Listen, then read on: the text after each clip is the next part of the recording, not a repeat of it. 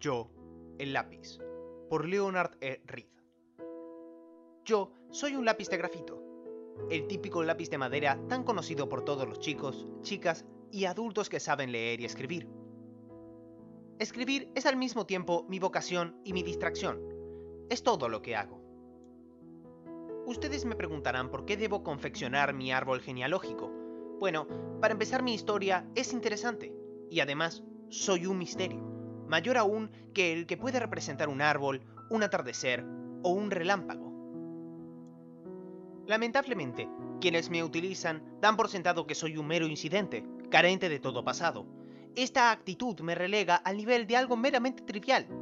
La humanidad cae así en una especie de penoso error, con el cual no podrá persistir mucho tiempo, sin peligrar. Yo, el lápiz, si bien en apariencia soy algo sencillo, merezco su asombro y admiración, por las razones que más adelante probaré. En realidad, si ustedes logran entenderme, lo que realmente es mucho pedir de alguien, si consiguen darse cuenta del milagro que vengo a simbolizar, podrán ayudar a salvar la libertad que desgraciadamente la humanidad de a poco va perdiendo. Tengo una profunda lección que enseñar, y puedo transmitírsela mejor que lo que un automóvil, un aeroplano o una lavadora de platos podría hacerlo, en virtud de ser aparentemente algo muy simple. ¿Simple? Sin embargo, ni una sola persona sobre la Tierra sabe cómo hacerme. Esto suena fantástico, ¿no es cierto? Especialmente cuando se toma conciencia de que alrededor de 100 a 100 millones y medio de unidades como yo son producidas en los Estados Unidos cada año. Tómenme y obsérvenme. ¿Qué es lo que ven? Sus ojos no encontrarán gran cosa, hay un poco de madera, barniz, la etiqueta, la mina de grafito, algo de metal y una goma de borrar.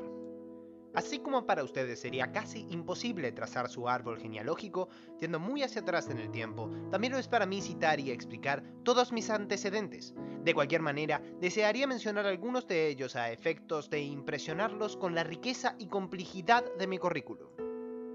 Mi árbol familiar comienza con lo que en los hechos es precisamente un árbol un cedro de fibra recta que crece en el norte de California y Oregon.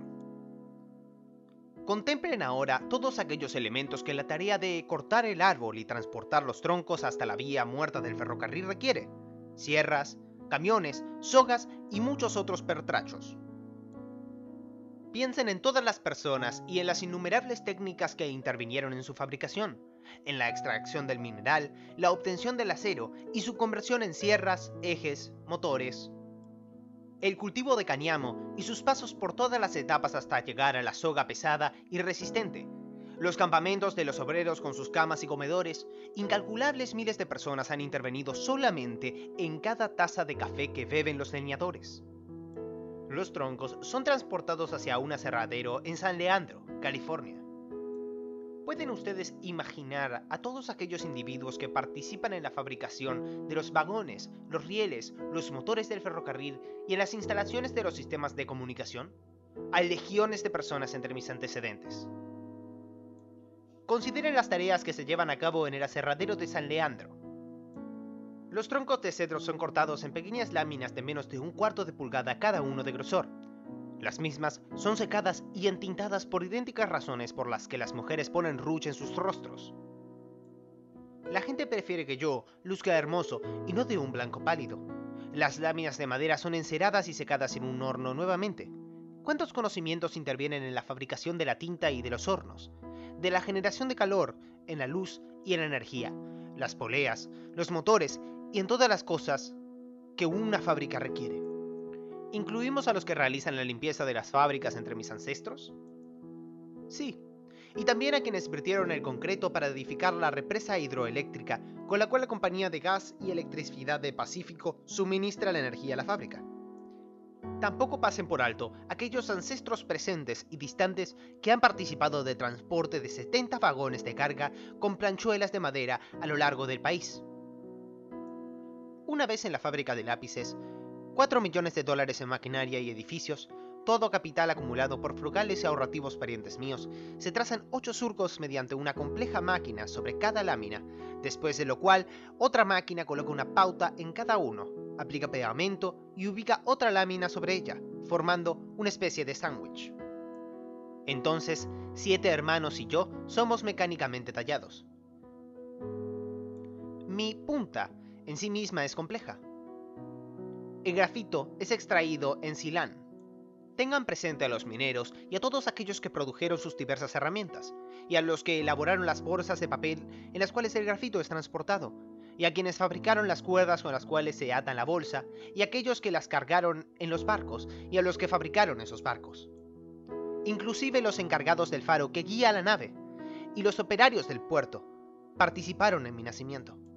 El grafito es mezclado con arcilla proveniente del Mississippi, en la cual hidróxido de amonio es utilizado en el proceso de refinamiento.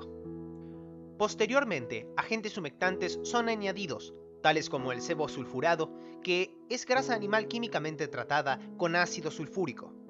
Luego de pasar por numerosas máquinas, la mezcla finalmente luce como salida de una picadora de carne y pasa a ser cortada a medida, secada y horneada por varias horas a una temperatura de 1850 grados Fahrenheit. Para aumentar su resistencia y suavidad, las puntas son tratadas con una mezcla caliente que incluye cera proveniente de México, parafina y grasas naturales hidrogenadas. La madera de cedro recibe 6 manos de esmalte. ¿Tienen idea de cuáles son todos los ingredientes del esmalte? ¿Se les ocurriría a alguien pensar que las refinerías de aceite de castor forman parte de él? Pues, así es. Al mismo tiempo, el proceso a través del cual se logra que el esmalte tenga un atractivo color amarillo involucra las habilidades de más personas que las que alguien podría enumerar. Observen la etiqueta. Esa película se forma aplicándole calor a una combinación de carbón negro con resina. ¿Cómo se produce la resina y qué queremos decir con carbón negro?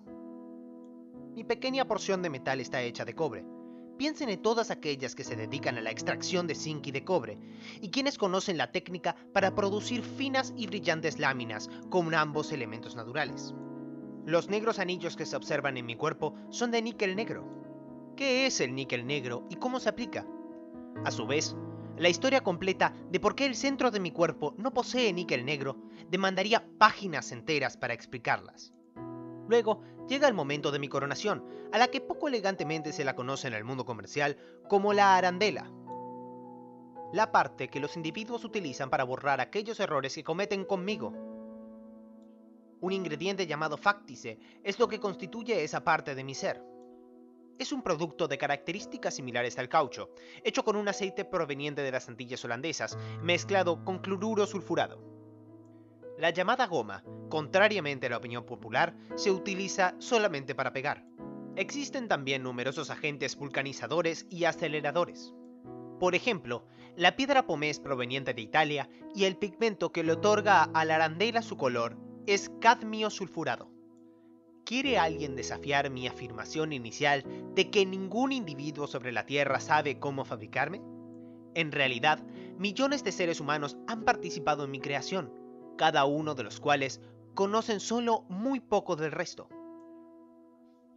Podrán decir tal vez que voy demasiado lejos al incluir entre ellos a quienes cosechan café en el Brasil y a quienes elaboran alimentos en cualquier otra parte del mundo como partícipes de mi nacimiento. Pueden incluso llegar a sostener que la misma es una posición muy extrema. Pese a ello, debo mantener mi acerto anterior, no hay un solo individuo entre todos esos millones de seres, incluyendo al presidente de la compañía de lápices, que contribuya a mi elaboración más que con una infimesimal parte del conocimiento o know-how. La única diferencia que existe entre el minero que extrae el grafito en Ceylan y el leñador de Oregón está en el tipo de know-how que ambos poseen. Ni el minero ni el leñador pueden ser dejados de lado. He aquí un hecho pasmoso ni el minero que extrae el grafito, ni quienes conducen o fabrican los barcos o trenes o camiones, ni quienes ponen en funcionamiento las máquinas que tallan mis partes metálicas, realizan su tarea porque me quieren. Ellos me quieren tal vez aún menos de lo que puede llegar a serlo un alumno de primer grado. Su motivación es algo que está más allá de mi propia experiencia. Quizás sea algo como esto. Cada uno de estos millones de individuos observa que puede intercambiar su pequeña parte de conocimiento respecto de cómo se produce un lápiz por aquellos bienes y servicios que necesitan o desean, pudiendo yo encontrarme o no entre esos bienes. existe aún un hecho más pasmoso, la ausencia de una mente maestra, de alguien dictando o dirigiendo por la fuerza todas estas incontables acciones que me permiten cobrar vida.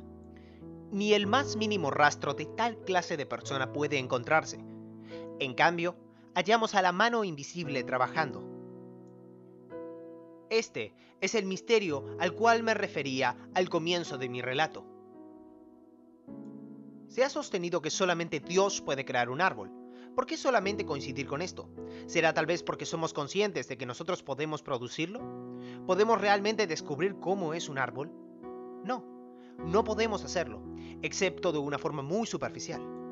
Podemos decir, por ejemplo, que una determinada configuración molecular se manifiesta a sí misma como un árbol. Nada más. Yo, el lápiz, soy una compleja combinación de milagros. Un árbol, zinc, cobre, grafito, etc.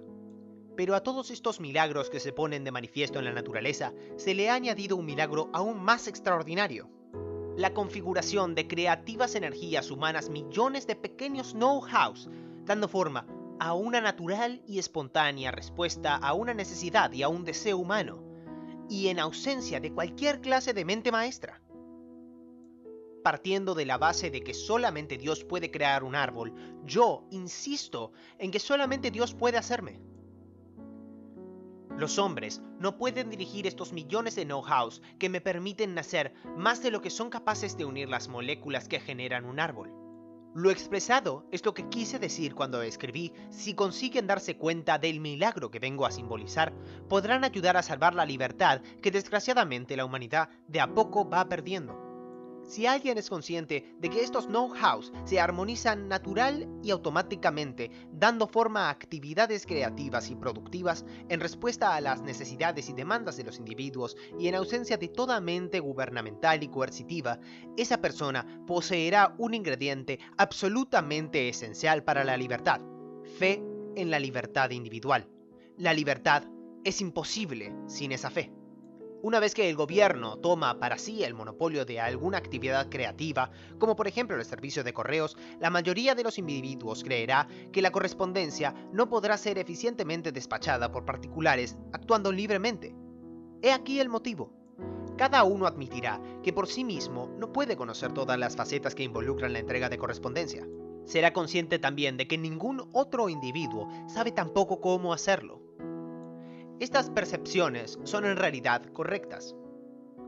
Nadie posee suficiente know-how para desarrollar un servicio nacional de correos, del mismo modo que nadie posee los suficientes conocimientos como para poder fabricar un lápiz. Ahora bien, ante la falta de fe en la libertad individual, ante el desconocimiento de que millones de pequeños know-hows natural y milagrosamente confluirán para satisfacer una necesidad del mercado, la opinión pública arribará con la errónea conclusión de que el correo únicamente puede ser repartido por una mente maestra gubernamental.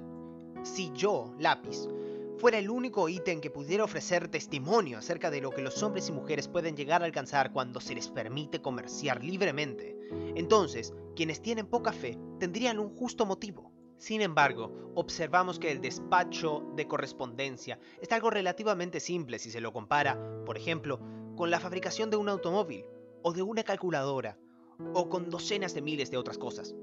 ¿Despachar? En esta área donde los individuos han sido dejados en libertad, ellos trasladan la voz humana alrededor del mundo en menos de un segundo. Hacen llegar un evento visualmente y con movimientos hasta el hogar de cualquier persona al mismo tiempo en lo que está ocurriendo. Despachan 1500 pasajes desde Seattle hasta Baltimore en menos de 4 horas acarrean gas desde Texas hasta Nueva York a tarifas increíblemente bajas sin ninguna clase de subsidios.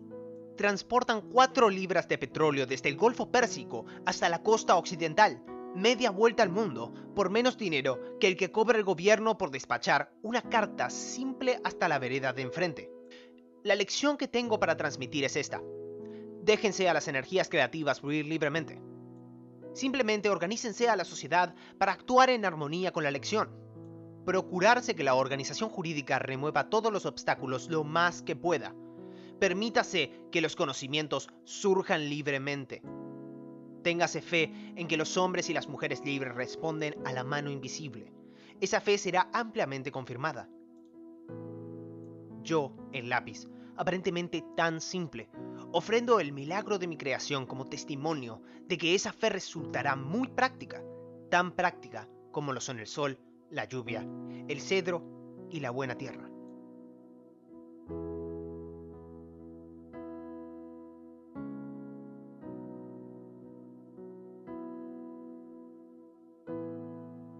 Existen dos clases de pensamiento, el simplista y el sutil.